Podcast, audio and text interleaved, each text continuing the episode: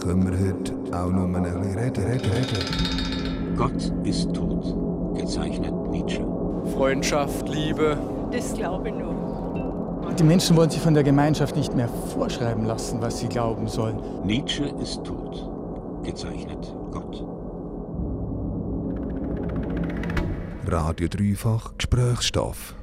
Der ganze Oktober läuft im Gesprächsstoff die Sendungsreihe Spiritualität.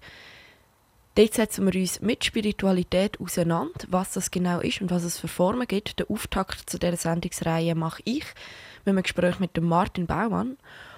Und der Martin Baumann sagt zum Beispiel Folgendes zur Spiritualität. Es ist so etwas Wiederverzauberung in der sehr entzauberten Welt. Was der Martin Baumann genau mit dieser Aussage meint, das hörst du jetzt im Verlauf der nächsten Stunde. Das ist Stoff für ein Gespräch. Hockere, Lindy zurück, Radio Dreifach, Gesprächsstoff. Herr Baumann, willkommen. Grüße Sie. Sie sind äh, Professor an der Universität Luzern. Sie leiten das religionswissenschaftliche Seminar. Spezialisiert sind Sie auf den Zusammenhang von Religion und Migration und diesbezüglich auf die gesellschaftliche Integration religiöser Gruppen und Personen. Kann man das so sagen? Ja, das kann man so sagen dann. Also mich interessiert der Zusammenhang, wie eben religiöse Gruppen, die als Migranten gekommen sind, hier eigene Orte bauen, eigene Moscheen, Tempel, sonstiges und wie sie damit auch mit der Gesellschaft dann interagieren, wie sie damit zusammenkommen oder eben auch gerade nicht dann. Mhm. Und Sie haben sich bereit erklärt, ähm, mit mir heute über Spiritualität zu sprechen. Ja, Spiritualität ist eine, ein sozusagen mega Begriff geworden und man hört es an sehr vielen und Ecken, wenn ich mit Nachbarn rede, die sind plötzlich bei einem Workshop von Pascal Wockenhuber, das ist einer der großen Stars in der Spiritualitätsszene oder bei der Esoterikmesse, die im Maihof stattfindet und anderen. Also es ist ein weit verbreitetes Phänomen und es sind viele Leute, die da drin sind, Interesse haben, obwohl sie weiterhin Kirchenmitglieder sind, obwohl sie sozusagen auch gar nicht viel äh, von diesen Praktiken möglicherweise durchführen dann. Mhm. Vielleicht um den Begriff kurz zu erklären, Spiritualität laut Wikipedia bedeutet die Befassung mit einer transzendenten Wirklichkeit, das heißt mit einer Wirklichkeit, die das Rationale übersteigt. Und sie ist oft sinnlich nicht fassbar, aber Sie können da wahrscheinlich auch mehr dazu sagen, Herr Baumann. Ja, der Begriff, der kommt ja eigentlich aus dem christlichen Kontext. Ja, Pneuma oder Spiritualis, Lebensprinzip kann man das übersetzen. Und es ist dann lange Zeit an diese christliche Tradition gebunden worden, gerade katholische Tradition dann, und hat sich eigentlich jetzt seit den 70er, 80er Jahren mehr gelöst, ist zu einem Allgemeinbegriff geworden. Und es wird gar nicht unbedingt das Jenseitige äh, darunter verstanden. Es wird sehr stark erstmal etwas Individuelles, Erfahrbares gefunden damit dann. Es wird etwas wie Energien, wird oft auch gesagt. Es sind dann auch bestimmte Medien, bestimmte Heiler, die einen vielleicht dann bestimmte Prozesse in einem auslösen, die Heilung bekommen, die Kraft geben dann. Es muss nicht mit Transzendenten zu tun haben, mit jenseitigen, kann es, aber es ist oft dann, wenn man diese Techniken sieht, wenn man die, meinetwegen Dinge wie, wie Meditation, wie Qigong und anderes, auch sehr diesseitiges dann. Und es ist sehr deutlich auf den Einzelnen, auf das Leben im Hier und Jetzt gemünzt dann. Mhm. Aber Spiritualität hat auch mit religiösen Überzeugungen zu tun. Es hat sehr deutlich bestimmte Weltbilder stehen dahinter. Weltbilder eben, dass ich als Einzelner an bestimmte Lehren, sei es alte Lehren, aber auch bestimmte Praktiken Zugang habe heute in der modernen Zeit dann. Ähm, also Praktiken meinetwegen, wie sie, was hoch im Kurs war zeitweise, indianische Trommelpraktiken, schamanische Praktiken mit Schwitzhütten und ähnliches. Also die Erfahrbarkeit, der Zugänglichkeit, das ist da. Plus eben, es sind bestimmte bestimmte Ideen damit verbunden. Also etwas ist äh, sozusagen Kräfte im Kosmos wirken. Es ist aber nicht eine personal, personalisierte äh, Kraft wie früher mit, mit ähm, großen Gott oder ähnliches dann, äh, sondern es sind auch Kräfte, die oft sehr feminin genommen werden. Dann also große Göttin, die uns hilft oder Hexerin, die uns bestimmte Wege leiten können und so etwas. Also diese Positivdeutung von bestimmten Begriffen ist auch ganz kennzeichnend in dieser sehr breiten und sehr diffusen Bewegung. Mhm. Aber was ist jetzt genau der Unterschied zwischen religiösen Überzeugungen, die einfach Teil davon sind, und wirklich einer Religion mhm. anzuhängen?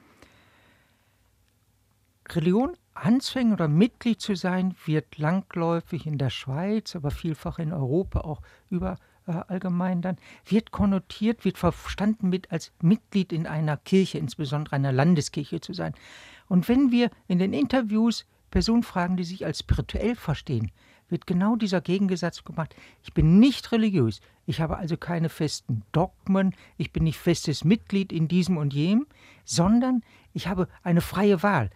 Religiös wird gegen Spiritualität gesetzt, Spiritualität positiv genommen, dogmenfrei, ich kann frei wählen, ich kann selber wählen, ich kann eine Auswahl aus einem großen Repertoire, aus einem großen Spektrum von Angeboten, von Praktiken machen dann. Da. Und man ist jetzt nicht mehr zugehörig zu einer bestimmten Gruppe. Landeskirche, kirchliche Mitgliedschaft ist gebunden an eine Tradition, an eine Kirche, plus eben dortige Praxis, dortige auch religiöse Spezialisten, Priester oder Pfarrer. Bei Spiritualitätspraktik und Spiritualitätsboom zeigt sich her, dass es ganz viele verschiedene Lehrer gibt, ganz viele verschiedene Praktiken werden herangezogen und eben Weltbilder und Ideen. Und es kann eben dann gemischt werden, hinduistische Yoga-Praktiken mit schamanischen Trommelpraktiken, mit chinesischen Qigong, bestimmten äh, leichten, äh, sozusagen langsamen Bewegungen, womit man die Energieflüsse in sich ähm, kanalisiert. Das heißt, religiös bezeichnen sich die spirituell Interessierten eigentlich gar nicht mehr, sondern das ist negativ konnotiert und man fühlt sich so einem, einer großen breiten Bewegung oder Interessengemeinschaft Zugehörigkeit, aber nicht mehr enge Mitgliedschaftsgrenzen und sozusagen auch Grenzen, die, wo einem jemand Drittes sagt, wie soll ich leben, wie soll ich mich benehmen und wie interpretiere ich das Göttliche, das Transzendente.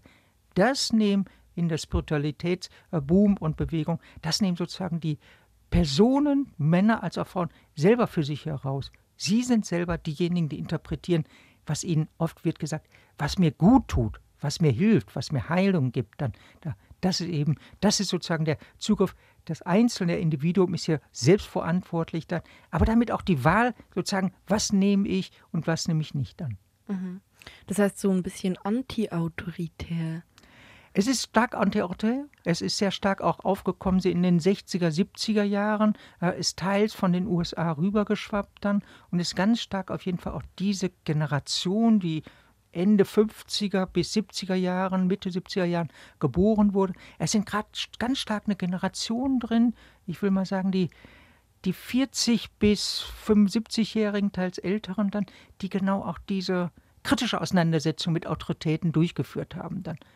Die sind sehr stark da drin, wenn man jetzt Esoterikmesse geht, wenn man die Wohlfühltage, wie auch immer sie heißen, dann hingehen dann. Und es hat damit zu tun, spirituelle, esoterische Angebote kosten oft durchaus etwas Geld dann. Also wenn man hingeht, Workshops besucht, bestimmte Dinge kauft und so, das ist oft nicht ganz billig dann.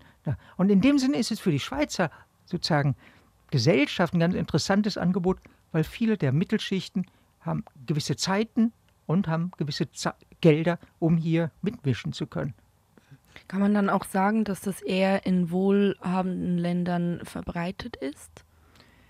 Ich würde sagen, ja. Es ist ein starkes Phänomen von demokratischen, industriellen Landgebieten, Demokratien, Gesellschaften dann. Es ist jetzt, ja, es ist ein Wohlstandsphänomen. Das wäre vielleicht eine Frage. Wir haben in vielen Ländern, will ich mal sozusagen, Länder des globalen Südens. Dort sind nicht so stark, würde ich sagen, Spiritualitätsbewegungen dann, ähm, sondern es sind sehr stark pfingstliche Bewegungen, pfingstliche christliche Bewegungen, die stark aus Kanada, USA kommen und die hier eine Religiosität verbreiten, mit starkem Normgefüge, wie soll ich leben, plus eben aber auch starken Hierarchien und sozusagen aber auch damit verbunden, wenn du stark glaubst an diesen christlichen Gott in den pfingstlichen Gemeinschaften, dann wird es dir gut gehen, dann wirst du am Ende auch Wohlstand selber erhalten dann.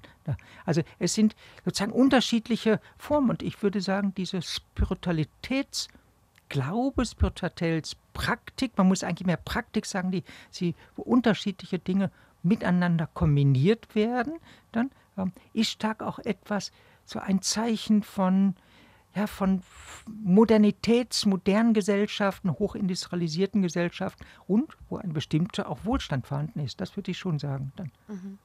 Ist noch spannend. In dem Fall ist es eigentlich ähm, genau das Gegenteil, was wir eben in diesen Industriestaaten hatten, also der globale Süden, wie, wie Sie sie nennen. Ähm, Im Vergleich zu den Industriestaaten bei uns eher anti-autoritäre Bewegung ähm, und da eher mehr Autorität. Ja, es ist Autorität, es ist eine Zuwendung, was gesucht wird.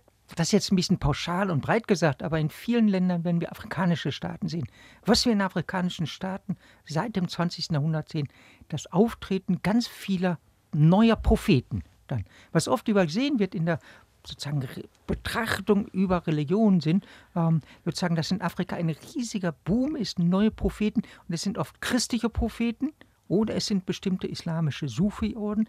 Und diese neuen christlichen Propheten predigen eine, sozusagen eine Mischung, eine, eine Kombination von Christentum, stark normativen Christentum, wie soll ich mich verhalten, plus eben aber auch bestimmten vielleicht afrikanischen Praktiken noch. Aber es geht darum, mit diesen Praktiken des Christentums sozusagen auch ja, durch dies enge dranhalten, dann sozusagen ähm, versuchen, eines zukünftigen Tages vielleicht an diesem Wohlstand teilzuhaben dann. Also es wird oft auch in diesem globalen Süden von den sogenannten Wohlstandskirchen gepredigt oder ges gesprochen, die eben diesen Wohlstand predigen dann. Das haben wir in ganz anderem Maße in der Schweiz, in Europa, wo eben gerade auch einerseits haben wir diesen Spiritualitätsboom, der vielleicht schon wieder ein bisschen weitergeht dann, äh, wo nicht mehr so sehr diese transzendente, spezielle sozusagen Bezug zu überirdischen Energien da ist dann. Ähm, aber wir haben sozusagen dieser wir haben andererseits in der Schweiz hin ja beispielsweise ein leichtes Wachsen von Freikirchen dann. Und Freikirchen bieten ein ganz klares Normengerüst, sozusagen, wie soll ich leben, wie soll ich mich verhalten dann und ganz klare soziale kleine Gruppen dann, die eben auch Zusammenhalt und, und sozusagen Festigung für den Einzelnen bringen. Also wir haben in der Schweiz eigentlich ein breites Spektrum dann und ähnlich sehen wir das in europäischen Ländern dann, ja, wo eben dieser Spiritualitätsboom ein Bereich ist vielleicht 15, vielleicht 20 Prozent. Das ist schwer fest, äh, prozentual festzumachen dann. Mhm. Es wird ja ähm, allgemein auch unterschieden zwischen einer religiösen Institution wie der Kirche mhm. und dem religiösen Glauben. Mhm. Ähm, und bei der Spiritualität ist es ja dann oft so, dass eben diese Institution der Kirche auch abgelehnt wird als mhm. ähm, autoritäre Vereinigung, mhm. so schlussendlich. Man ist in Kritik dazu gegangen, auf jeden Fall. Man sieht es gerade bei der katholischen Kirche, wo immer wieder, wenn Missbrauchsfälle sind oder wenn der Papst was nicht ganz so Schlaues erzählt, dann äh, Personen austreten, gerade engagierte Personen dann austreten. Zum Zweiten sehen wir, wir haben schon einen vergleichsweise hohen Anteil beispielsweise in der Schweiz von Personen, die in Landeskirchen Mitglieder sind.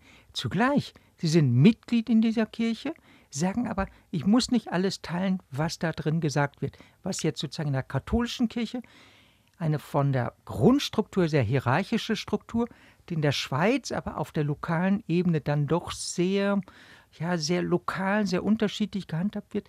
Viele der Kirchenmitglieder, das ist schwer zu sagen, wie viel, aber sagen, ein Teil der Kirchenmitglieder besucht genau diese Esoterikmessen, macht genau solche Themen äh, mit wie Qigong-Praktiken, äh, schamanische Heilreisen oder ähnliches. Also die Grenzen sind hier sehr fließend dann. Und ein Kollege hat eine große Studie gemacht eben und spricht vom spirituellen Wanderer. Kirchenmitgliedschaft zugleich auf der Suche nach Praktiken, nach Lehrern, die einem vielleicht persönlich ansprechen, wenn es der lokale Pfarrer, Priester nicht ist und die einen eben diese anderen Heiler, spirituellen Lehrer da eben auch sozusagen auf dem eigenen, wie es heißt, persönlichen Weg weiterhelfen dann. Also wir haben diese Kritik an Institutionen, ganz klar, aber ähm, sie verbindet sich jetzt nicht unbedingt mit einem großen Auszug aus den Kirchen. Wir haben das bei den, bei den reformierten Kirchen ja noch nicht so sehr bei den katholischen Kirchen dann. Ja. Mhm. Und we weshalb passiert das genau? Ich würde sagen, dieser, wir sehen eigentlich zwei große Wellen von, ähm, von Austrittswellen dann. Wir sehen einmal Austrittswellen aus den Landeskirchen, wenn ich diesen Begriff für die Schweiz mal nehme, dann. Ähm, Einmal 1920er Jahre haben wir schon einen großen Austrittswelle gehabt. Das ist die Zeit nach dem Ersten Weltkrieg, als eben die Priester, Pfarrer, Pastoren eben sehr national waren, den Krieg auch mit rechtfertigen dann. Das hat zu einer großen Enttäuschung bei vielen gezeigt, dann geführt dann. Und wir haben eine sehr größere, noch deutlich größere Austrittswelle, die weiterhin anhält nach den, ab den 70er Jahren. Die 70er, 60er Jahre sind dadurch gekennzeichnet, eben diese kulturellen Aufbrüche, diese Kritik an Institutionen und es treten hier neue Werte hervor. Und diese Werte sind jetzt nicht mehr wie in den 50er Jahren, Anfang 60er Jahre Arbeit, Gehorsam, Kirche und so etwas, also diese zwei Leitmotive Arbeit und Kirche, das in den 50er, 60er Jahren prägend war. Jetzt ab den 70er, 80er Jahren und das ist ein beschleunigender Prozess, 90er Jahre, treten sehr deutlich Werte wie Selbstentfaltung, Familie, sozusagen eigenes Wohlbefinden, diese treten nach vorne. Wenn man an die bestimmten Statistiken sieht, ist immer die Familie ganz oben dann. Und da sieht man, es geht nicht mehr um Gehorsamserfüllung, sondern es geht um Selbstverwirklichung. Und das führt dazu auch eine gewisse eigene Kritik äh, an den Kirchen. Und es wird ganz klar gefragt, um Beispiel zu geben, dann Sonntagmorgens gehe ich bei dem herrlichen Wetter wie jetzt am Sonntag, gehe ich in die Kirche oder gehe ich, wie ein Boom in den Bergen war, sozusagen. Freizeitaktivitäten sind ein riesiger Konkurrenzfaktor gegenüber den Kirchen geworden. Dann. Und hier spricht ein Kollege Jörg Stolz aus Lausanne von einem säkular-religiösen Konkurrenz und wir sehen das. Gehe ich Sonntagmorgens oder Samstagabends, gehe ich lieber auf den Sportplatz, gehe ich wandern, mache ich sonstige Freizeitaktivitäten oder gehe ich in die Kirche, wo sich schon ein gewisser Teil zugehörig fühlt dann, weil auch dort Gemeinschaft erlebt wird. Aber es ist gerade ein Alterungseffekt. Wir sehen Sonntagmorgens in den Kirchen doch überproportional die weißhaarigen Ü70. Mhm. Noch, aber trotzdem sagen Sie, dass, ähm, dass es nicht eine Massenabwanderung aus den Kirchen gibt. Das ist spannend für mich, weil ähm, ich das Gefühl hatte, dass es doch eher so eine mhm. groß, groß angelegte Abwanderung gibt. Es gibt insbesondere leiden, will ich mal sagen, insbesondere sehen die reformierten Kirchen, also die protestantisch-evangelischen Kirchen, einen deutlichen Verlust. Das müssen wir sagen. Zürich, die Hochburg der Reformierten, bis in die 50er Jahre, wo sie über 50 Prozent, teils 60 Prozent hatten, ist jetzt geschrumpft auf ungefähr 30, unter 30 Prozent dann. Da, da, sehen wir den größten Abmarsch dann. Also dort ist ein großer Austritt dann. Ähm, und hier muss die reformierte Kirche in der Tat überlegen, wofür stehen wir, was ist unser Angebot. Und es gibt unterschiedliche Boten. Einige sagen, Kerngemeinde bilden oder sind wir noch Volkskirche dann? Da, da sehen wir den großen Austritt, Austrittswelle.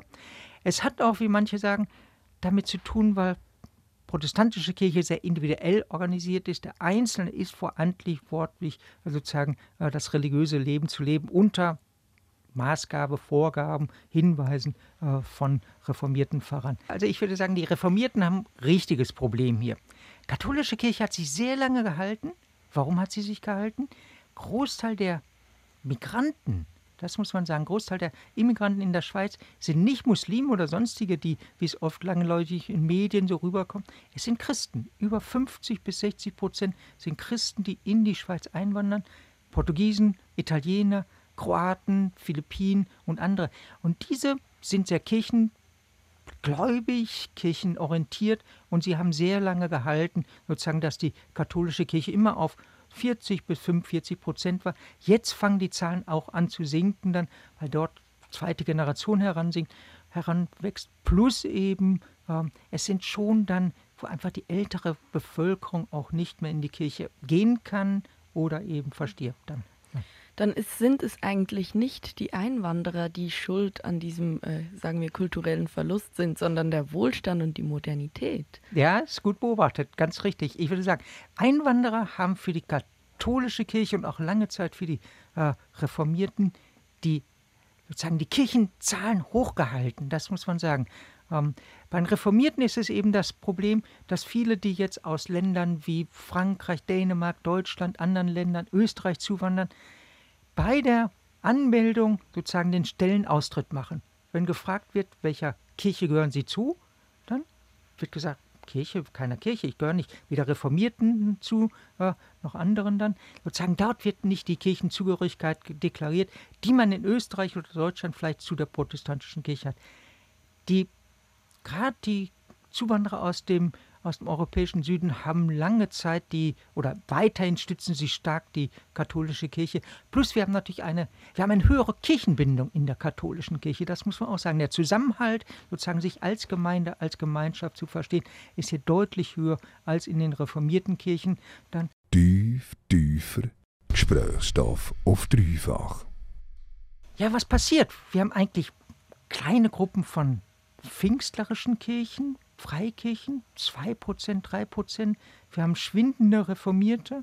Wir haben katholische Kirche, die noch einigermaßen halten kann. Wir haben eigentlich einen vermehrten großen Anzahl konfessionslose, sozusagen religiös nicht mehr gebundene in der Schweiz.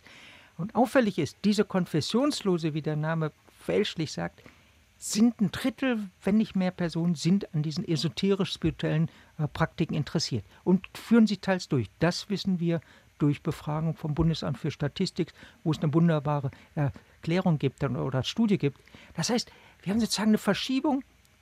Wir werden in der Schweiz in den nächsten Jahren und gibt hier Szenarien von Jörg Stolz. Ab 2050 wird sozusagen die Landeskirchen werden Minderheitskirchen sein, dann und der größte Teil, 50, 60 Prozent, so ist die, sozusagen das Szenario von Dirk Stolz, wird, ja, wird religiös indifferent sein, wird säkular sein, wird nicht mehr an Religion, an religiöse Organisationen gebunden sein.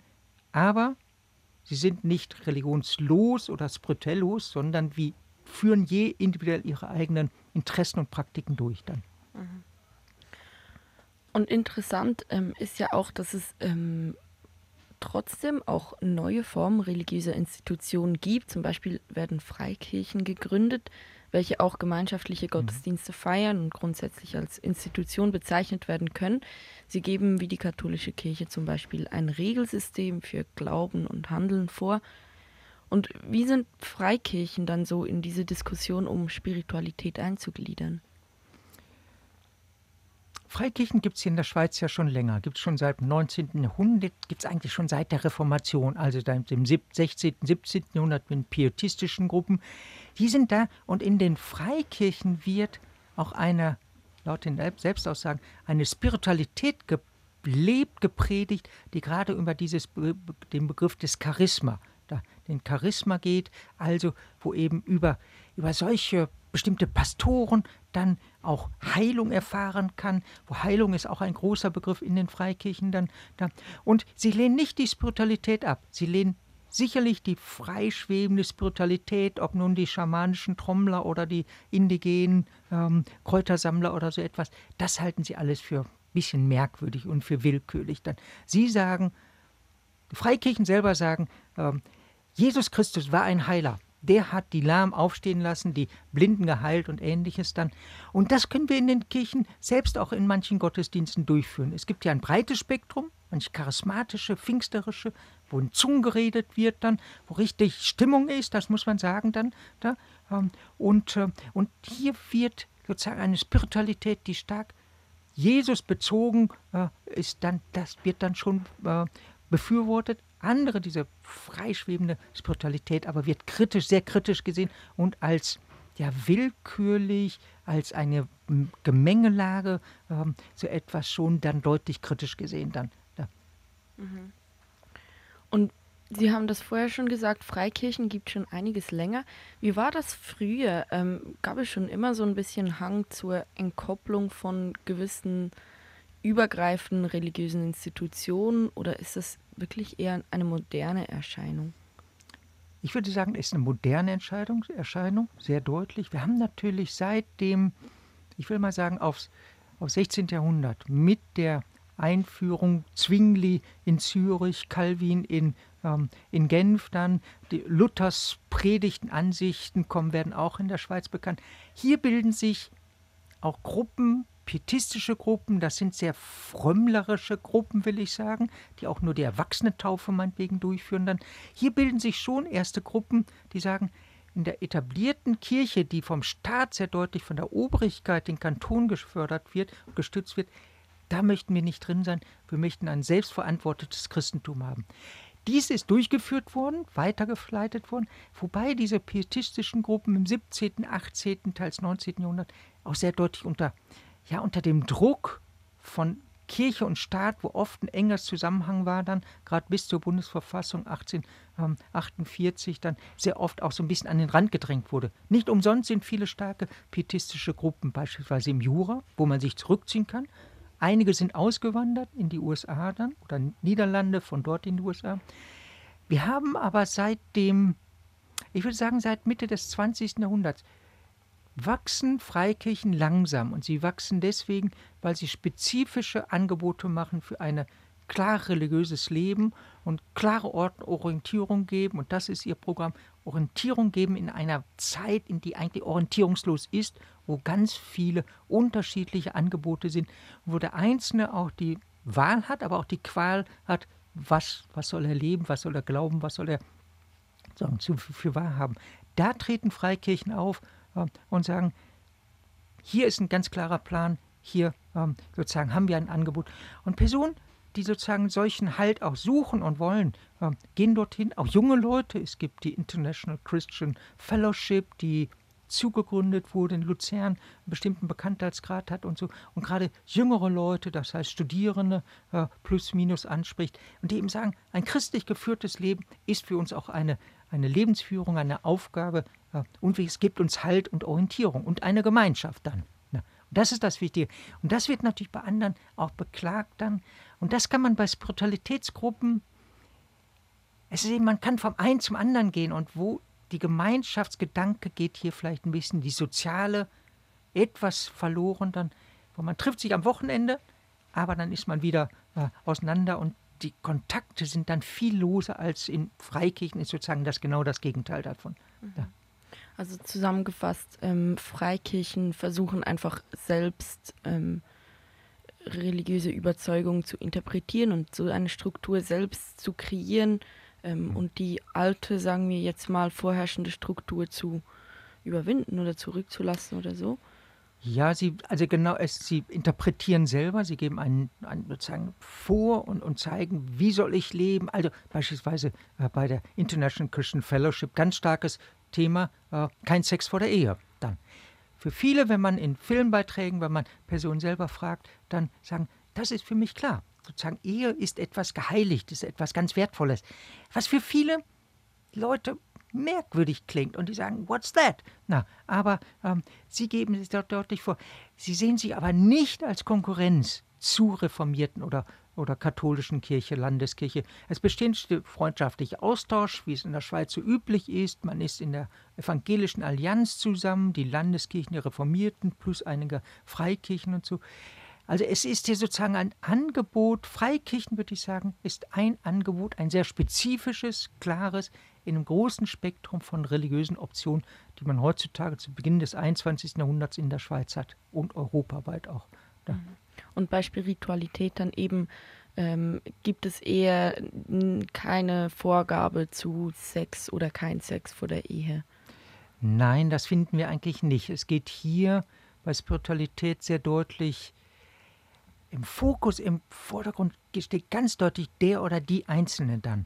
Es geht erstmal um den, den Einzelnen, dessen sozusagen Wohlbefinden, dessen Kräfte im Körper sollen sozusagen äh, stark werden, sollen äh, sozusagen äh, mit sich entwickeln, sollen freigesetzt werden, wie es oft heißt. Dann, dann. Und es werden wenig direkte Vorgaben gemacht, dann, wie soll ich mit anderen zusammenleben, dann, ähm, da, da geht man eigentlich nicht so weit. Also sozusagen in sozial-gesellschaftliche Form hinein dann zu interpretieren, sondern ganz stark die eigene Erfahrung, Das eigene Individuum steht hier im Vordergrund dann.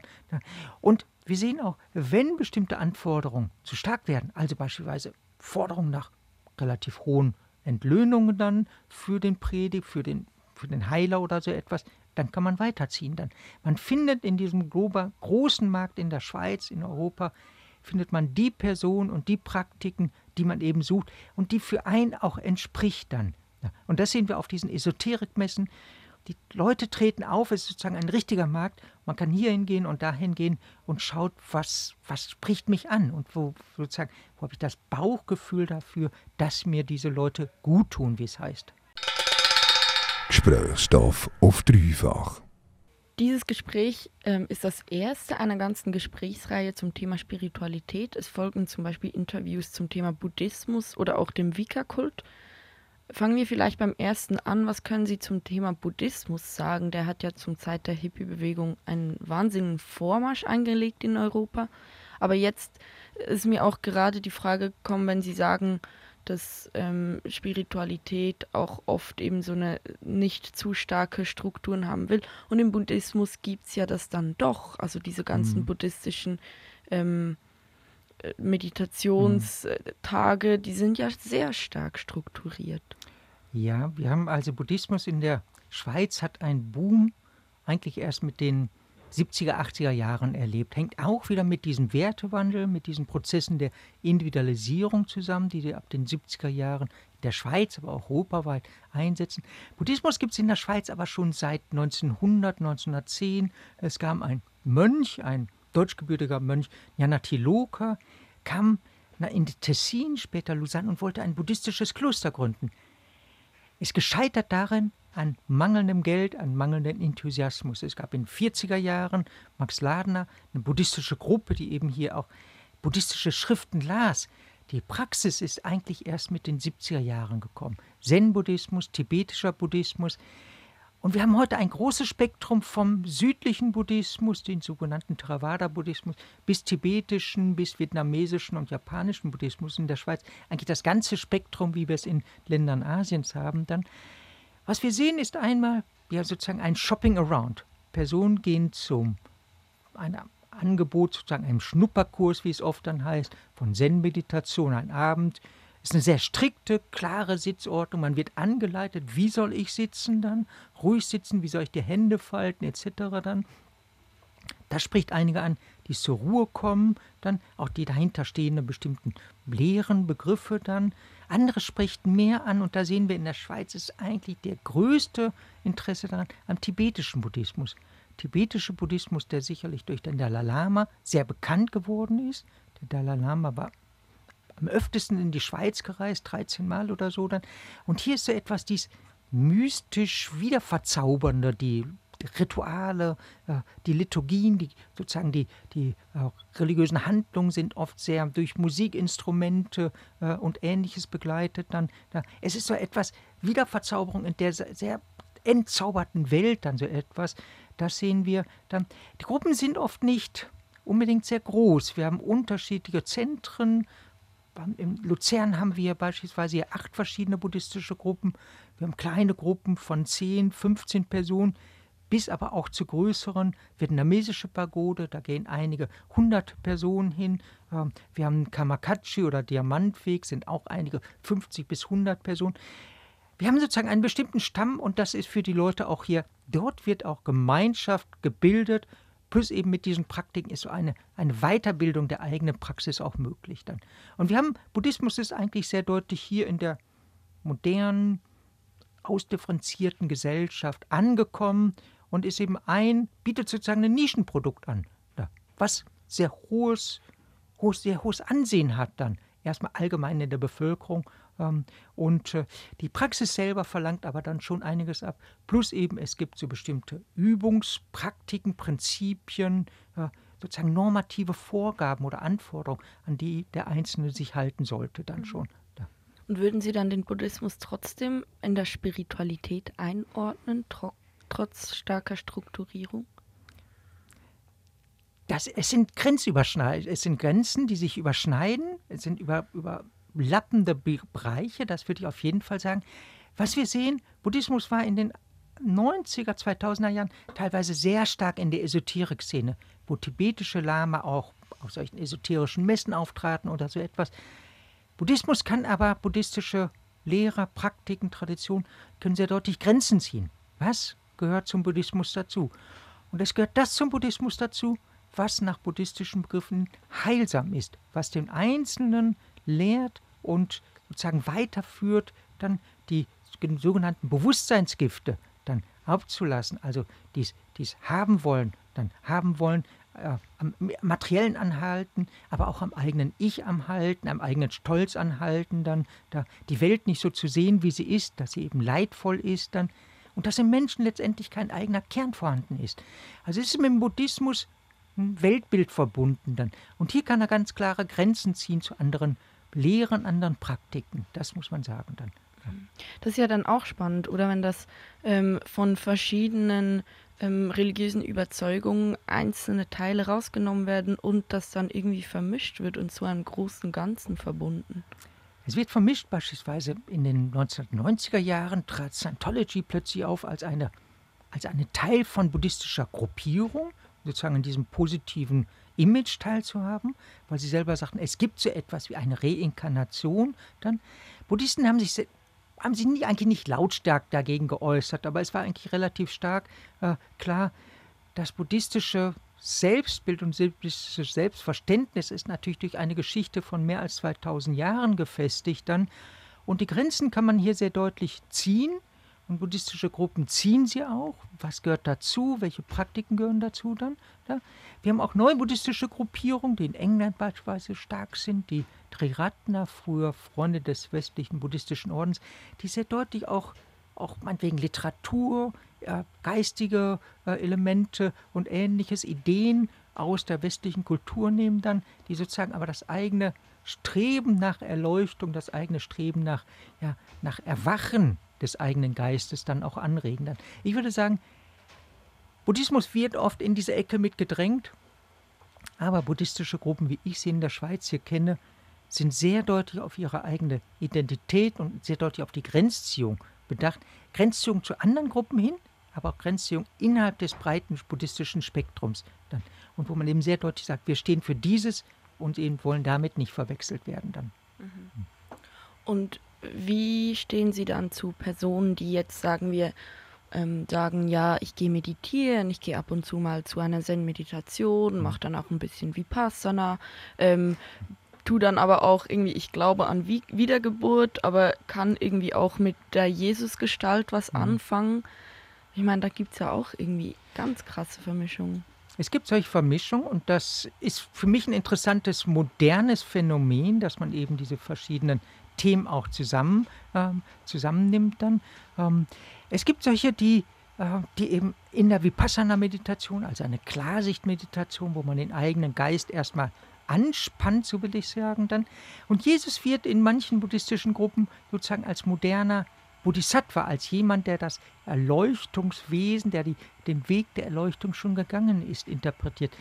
Es wird nicht als Widerspruch gesehen, aber es wird gesagt, wenn du auf diesem buddhistischen Weg weitergehen willst, sozusagen weiter dein eigenes Erleuchtungspotenzial fördern willst und wecken willst, dann, dann wirst du einiges da an solchen Figuren wie Jesus davon Abstand nehmen und sagen eben nicht anhaften an bestimmten Dingen, sondern alles loslassen, dann loslassen und weiter diesen Prozess des Loslassens einüben dann und eben sozusagen in sich selber bestimmte, ja, bestimmte Erwachungskräfte, sozusagen den eigenen klaren Geist zu entwickeln dann.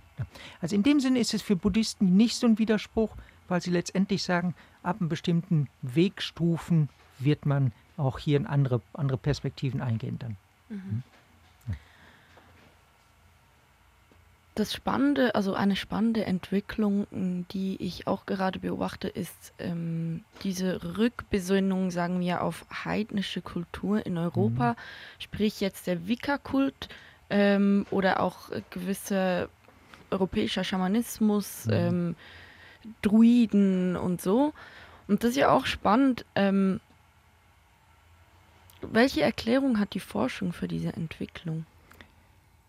Forschung hat vielleicht die Erklärung, nicht vielleicht, sondern hat die Erklärung dafür, dass hier Ideen kommen, wir gehen die, die Idee ist einmal eine Verfallstheorie. Das Christentum hat diese heidnischen, paganen, wie es oft gesagt, Tradition ausgelöscht oder hat sie unterdrückt dann. Und in der heutigen Zeit dann haben wir den Zugriff über Quellen, bestimmte Bücher, über bestimmte Runenzeichnungen und ähnliches zurück an diese vorchristlichen, an diese vermeintlich ursprüngliche Tradition und Praktiken dann. In vielen Bereichen ist dies aber eine wunderbare moderne Erfindung, weil vieles in den Wicca-Traditionen dann, wie sich jetzt in England stark gebildet wurden, in der Schweiz gibt es verschiedene Wicca-Traditionen, Wicca-Traditionen orientieren sich sehr stark an Systematisierung von vermeintlich vorchristlichen Traditionen, die in zwei, drei Büchern äh, ver verfasst wurden um 1900 dann. Und diese sind dann von Gardner, ist ein wichtiger Autor dann, diese sind wichtige Referenzwerke dann. Aber Gardner selber hat eine Systematisierung von völlig unterschiedlichen, vermeintlich Vorpraktiken, heidnischen Praktiken durchgeführt, dann, die die eigentlich wissenschaftlich schwer zu belegen sind dann. Und was wir eigentlich, nicht eigentlich, sondern was wir aus wissenschaftlicher Perspektive dazu sagen, modernes Wickertum ist um 1900 entstanden, mit solchen Systematisierungen wie von dem Engländer Gardner, wie anderen dann, die eben diese verschiedenen Ideen, Praktiken zusammenwürfeln, aber auch irisches Keltentum mit äh, welchen aus der Bretagne, mit anderen Traditionen zusammenwürfeln, dann hier und es ist aber dieser Rekurs auf vorchristliche Ideen und Praktiken dann, ähm, die dann in kleinen Gruppen, kleinen Zirkeln, nachts am Abend im Wald geführt werden. Und wenn man hier ähm, die sogenannte Hexe Willi aus dem Zwischenladen fragt, dann der kann einem super Stories erzählen dazu, zu Elfen und sonstigen Dingen im Weg. Den werden Sie vielleicht noch befragen. Dann, ähm, das ist ein sehr interessanter. Und genau er bezeichnet sich als ein freischwebender Wicker dann, der eben daran Anleihen macht, aber selber Interpretation nimmt und nicht sozusagen einer ganz speziellen Gruppe angehört. Dann da. Mhm. Aber Wicca ist sozusagen ein Phänomen, das sich ja eigentlich seit den 50er Jahren gerade in England stark entwickelt hat. Dann. Ist ja dann auch so ein bisschen ein Versuch, dieses, äh, sagen wir jetzt mal, verlorene Wissen irgendwie mhm. wieder zusammenzuwürfen ja. Mhm. und zurückzuholen, oder? Das, genau das ist es mit Wicca. Wir haben es auch ganz stark um 1900, 1908, 1880 mit der Theosophischen Gesellschaft, die eben auch eine lange Wirkung hat in der ganzen esoterischen Szene, die eben von sich in Anspruch nahm, die sogenannten Urlehren, und das werden Wissenschaftler immer schon, schon ein bisschen kritisch, wenn sie diesen Begriff Ur nehmen, was vermeintlich am Anfang war, ganz zurückliegt dann. Diese theosophische Gesellschaft, ähnlich wie dann Gardner haben versucht, sozusagen unverfälschte, reine, spirituelle, religiöse Lehren, meistens Lehren, zusammenzutragen, zu einem neuen, sozusagen zu einer neuen Synthese zu bringen dann. Aber auch hier ist ganz viel Konstruktion, ganz viel auch Selbsterfindung, muss ich sagen, bei dann, äh, was eben hier als alt, unverfälscht gezeigt wird dann und was reinkommt in diesen Korb und was eben draußen bleibt dann.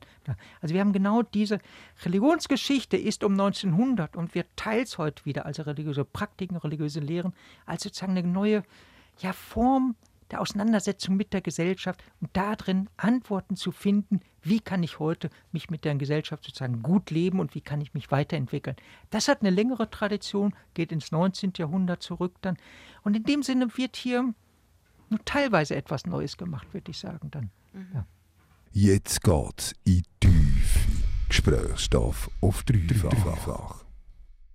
Wir haben jetzt ganz viel schon darüber gesprochen, wie Spiritualität definiert werden kann, ähm, auch über den anti-autoritären anti Charakter von Spiritualität ähm, und über neue Formen von, von Religiosität, von Spiritualität, von neuen Institutionen.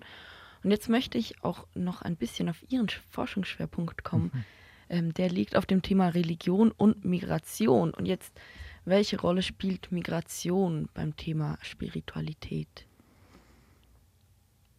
Das ist schwer zu sagen. Wir sehen viel bei den, bei den Gruppen, die als sei es tamilische Hindus, sei es vietnamesische Buddhisten, sei es kroatische Katholiken, die einwandern. Wir sehen sehr stark erstmal ein Festhalten an der religiösen Traditionen und Praktiken, wie sie aus dem Herkunftsland kommen. Dann, da. Also, ich will mal das Beispiel vietnamesische Buddhisten nehmen, die in Embrücke eine Pagode haben, jetzt nach Nebikon gezogen sind, mehr Platz haben. Dort ist ein, ein Mönch, der das leitet, der ist die wichtige große Autorität dann. Und es werden eben dann auch die die Praktiken, die Chanten, das ist Rezitieren von bestimmten Schriften in Chinesisch durchgeführt, Altchinesisch, teils mit Vietnamesisch vermischt und so dann. Es sind eigentlich ganz, in dem Sinne, möchte ich mal sagen, traditionelle Formen der Praxis dann. Und Spiritualität ist eigentlich hier nicht ein Begriff, der angelegt wird. Der wird auch von vielen Gruppen als so etwas, als ja wieder willkürlich, als etwas, wo sozusagen auch von dem eigenen Weg, wie er in der Herkunftsgesellschaft, äh, wo wir ihn dort kannten und wie ihn religiöse Lehrer und Lehrerinnen auch aus dem Herkunftsland hier in der Schweiz verbreiten, weiterleben, äh, vorleben, dann wird eigentlich also etwas als ein Nebenweg gezeichnet, sondern wichtig sind die Reli Festhalten an den religiösen Praktiken, Lehren, Konzepten dann. Bei der zweiten Generation bricht das auf, das muss man sagen dann. Da sehen wir eine Veränderung, da sehen wir ganz deutlich diesen Zug der Individualisierung. Dann, wir haben eine schöne Dissertation gerade bei uns am Seminar zu Zweitgeneration junge Vietnamesen dann. Ja, da sehen wir hochgradig eine Individualisierung. Und da sehen wir eine Ortierung an Themen wie Meditation. Thich Nhat Hanh ist ein großer vietnamesisch-buddhistischer Lehrer, der genau diese individuellen Meditationspraktiken führt. Und an diesen orientieren sich viele. Also wir sehen eigentlich in der zweiten, dritten nachwachsenden Generation aufgrund der Individualisierung und der kritischen Auseinandersetzung mit den religiösen Autoritäten, sei es den Mönchen, sei es den, ja, sei es den Imamen oder anderen, da sehen wir sozusagen eine gewisse Öffnung und eine, eine neue Suche dann, wobei eben nicht in solche Bereiche wie schamanisches Trommeln oder sowas gegangen wird. Das nicht. Man bleibt in der Tradition, versucht dort dann eigene Reformer auch zu finden und diesen mit diesen sozusagen hier dies anzuwenden. Mhm. Also zusammengefasst, wenn ähm, Religion mit Migration in ein Land kommt, wird da eher daran festgehalten. Ähm, mhm. Dahingegen, wenn wir, wir orientieren uns dann eher nach außen und holen das eigentlich selbstständig zu uns, sagen wir jetzt mal in die Schweiz anstatt dass das mit Migrantenströmen in die Schweiz gebracht würde. Richtig, es wird nicht mit, fast gar nicht mit Migrantenströmen in die Schweiz gebracht. Es wird höchstens in die Schweiz gebracht, dass einzelne Lehrer sei es aus Indien, gibt es einzelne, äh, einzelne Gurus, einzelne Lehrer, die in der Schweiz gekommen sind. Aus Amerika kommen welche dann. Da. Aber es ist ganz stark ein Phänomen. Sie haben auch eine ganze Reihe eigen vorhandene Heiler dann, plus eben an den Esoterikmärkten sieht man das ganze Spektrum, russische Schamanen, äh, nordindianische, sogenannte Indianer und andere dann. Äh, die sind dann zeitweise hier verkaufen ihre Sachen, das muss man so sagen. Dann. Mit Migrantenströmen hat das nichts zu tun. Da sehen wir in der Zweitgeneration ein gewisses Aufbrechen dann äh, und auch ein Auf, sozusagen Entgegenkommen, viel stärkeres Entgegenkommen zu Anforderungen der Gesellschaft dann. Aber dass es in Richtung Spiritualität geht, in dem Sinne, wenn ich den Namen besetzt nehme mit diesen ganzen Esoterikmärkten, das sehe ich nicht dann. Hm. Aber man kann die Spiritualität mit Globalisierung in Verbindung bringen. Auf jeden Fall. Auf jeden Fall ist Spiritualität und, und, und, esoterische Gruppen, diese Begriffe kann man eigentlich austauschen, dann hochgradig globalisiert. Schon die Theosophische Gesellschaft um 1880 war eine globale Bewegung, dann die in Indien äh, ihr Headquarters hatten, ihre sozusagen Büros hatten, dann äh, viele Landesverbände gab es in Europa, Nordamerika, woanders dann.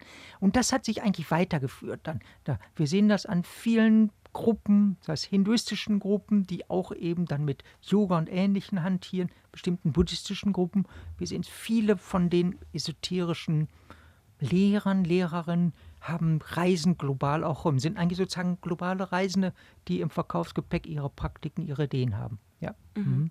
Oft hört man ja den Vorwurf, durch Globalisierung und Migration passiere ein Verlust der eigenen Kultur. Ähm, religiöse Überzeugungen vermischen sich, die jeweiligen vorherrschenden Glaubensgemeinschaften verlieren teilweise Anhängerinnen, aber sie gewinnen ja auch welche, zum Beispiel jetzt beim Buddhismus, der in der Schweiz ähm, auch irgendwie vermehrt gelebt wird. Und wir haben ja vorher auch schon das so ein bisschen widerlegt, dass ähm, Migranten nicht unbedingt zum Verlust der eigenen Kultur beitragen. Ja, das ist ein merkwürdiges Bild. Es zeigt eigentlich ein Bild der Schwäche, ist das, weil Verlust, als wenn man sozusagen neue Ideen, neue Personen kommen, gleich auf diese aufspringen würde und gleich die bisherigen äh, Gruppen, Kirchen, Ähnliches verlassen würde. Das sehen wir eigentlich nicht. Ja. Erstmal, das gibt es schon diese kritischen Stimmen auch innerhalb der katholischen reformierten Kirche, die sagen, wir müssen klar sagen, wofür wir stehen. Wenn wir das nicht sagen, dann kann man auch nachvollziehen, warum es die Leute weglaufen dann. Von Migration sehen wir nicht diese Verlust. Ich sehe eher, gerade für die katholische Kirche, ist ein riesiger Gewinn. Die Gläubigen, die in der katholischen Kirche sind.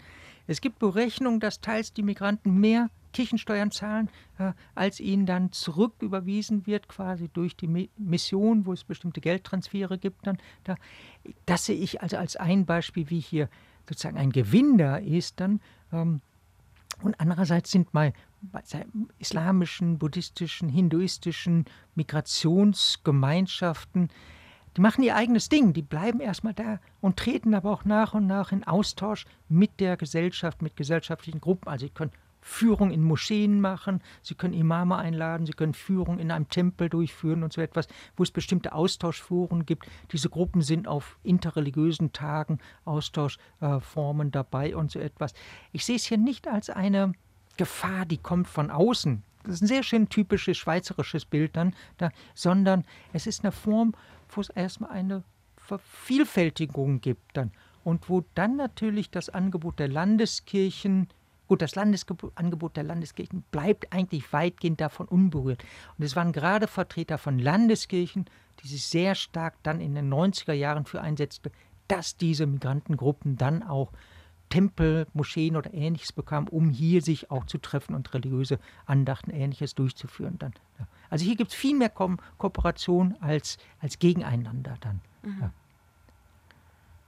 Man könnte vielleicht eher sagen, dass es für die Migranten gefährlich ist, dass sie durch die Modernität und dann auch die Globalisierung vielleicht ein bisschen ihrer Kultur verlieren könnten. Ja, stimme ich zu dieser Beobachtung. Das sehen wir und es sind auch gerade einige der Tempel, der, der Moscheen und ähnliches sind gegründet worden, weil es heißt, wir müssen der nachwachsenden Generation, den Kindern, einen Ort bringen, geben, wo sie die eigene Tradition Welt selber lernen, die eigene Religion, aber auch sozusagen einen Schutz geben gegen die ganzen freiheitlichen äh, Möglichkeiten in der Gesellschaft und ihnen hier klare Orientierung geben dann.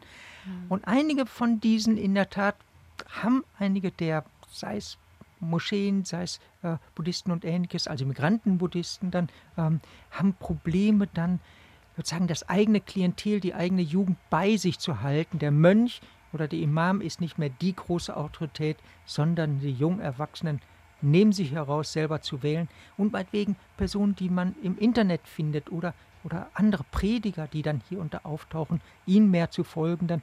Und junge Personen sind ohnehin in den Moscheen, in den Tempeln eine Minderheit, das muss man deutlich sagen dann. Mhm. Ähnlich wie es in Landeskirchen. Da gibt es eine klar gewisse Eingleichung dann, ja. Kann man auch sagen, dass es ähm, eine gewisse Radikalisierung gibt dadurch, dass es dann vielleicht gewisse Gruppierungen sehr radikal an ihren alten Kulturen und Werten festhalten, ähm, weil sie sehen, dass das die Gefahr besteht, dass es verloren geht? Das sehe ich bisher nicht. Ich sehe höchstens, dieser Begriff Radikalisierung ist schwer zu definieren und festzumachen. Was ich sehe, ist in einigen Gruppen sei es buddhistischen Gruppen, teils in Deutschland kann man das, habe ich das mitbekommen, oder eben auch in bestimmte islamische Gruppen, in wenigen Bereichen dann, ähm, wo sozusagen die Gesellschaft extrem hohen Druck macht und nicht diese Freiheiten, die sie immer verspricht, auch ihnen zulässt, also Teilhabe an Bildung, Teilhabe am politischen System und Ähnlichem dann, da, wo diese Teilhabe versagt wird an gesellschaftlichen Formen wie Ausbildung, Arbeit, äh, Respekt und Anerkennung dann, dass dann ein Rückzug in die Gesellschaft kommt, in, in die eigene Gruppe kommt, Entschuldigung, in eine Gruppe kommt dann und hier sozusagen eine eigene äh, Festigkeit erhält, äh, hervorbringt dann. In dem Sinne finde ich, sind die gesellschaftlichen Autoritäten, gesellschaftliche Bezüge extrem wichtig. Wie verhält sich eine Gruppe? Wenn eine offene Hand gehalten wird, wird sie in wenigsten Fällen verweigert. Und Radikalisierungsphänomene haben wir sehr wenig gesehen. Man kommt schnell auf diesen Begriff des Salafismus oder Dschihadisten und so. Das sind Einzelfälle. Wir führen gerade eine Studie zu Salafisten in der Deutschschweiz durch. Wir sehen ein riesiges Spektrum von ganz frommen, sozusagen pietistisch Gläubigen, die in ihren kleinen Gruppen sind, bis hin zu welchen, die schon sagen, naja, muss man nicht nach Syrien doch gehen. Aber das ist eine extreme Minderheit dann. Und da gibt es dann schon einzelne Gruppen. Aber das ist, man muss sagen, von dem großen Spektrum islamischer Gruppen ist das vielleicht ein Prozent noch weniger dann. Was aber in der Medienwelt extrem groß herausgespielt wird, weil eben auch die modernen Medien extrem nach Sensation und, und Personalisierung aussehen, aber damit das, ganz, ganze Phänomen in keiner Weise abbilden. Das finden wir ein Problem auch in der Darstellung dann. Mhm. Jetzt so abschließend ähm, noch meine Frage, wie sehen Sie die zukünftige Entwicklung von Spiritualität? Also werden wir als Gesellschaft jemals wieder zu großen Religionsgemeinschaften zurückkehren oder wird sich das zunehmend individualisieren? Ich denke, es wird sich zunehmend individualisieren. Das ist ein Prozess, Privatisierung, Rückzug auf die Familie. Das sieht man ganz deutlich in den Umfragen. Was ist Ihnen am wichtigsten? Familie, Eigenbestimmtheit, eigene Freizeit, ganz deutlich. Und mit solchen gesellschaftlichen Werten ja, es hat ganz deutlich einen Einfluss auf Religion, religiöse Gemeinschaft. Ich denke, die Landeskirchen, katholische, römische Kirche, dann äh, reformierte, evangelische Kirchen, werden zu bestimmten Gruppierungen schrumpfen. Katholische Kirche wird sie vielleicht um 30 Prozent bis mehr halten. Reformierte werden vermutlich unter 20 Prozent kommen. Der größte Anteil in der Schweiz werden die religiös nicht gebundenen Personen sein, die aber an unterschiedlichen Angeboten teilnehmen, die in den Weihnachtsgottesdienst gehen oder die eine Pilgerfahrt nach, nach Einsiedeln oder Santiago de Compostela mitmachen dann da.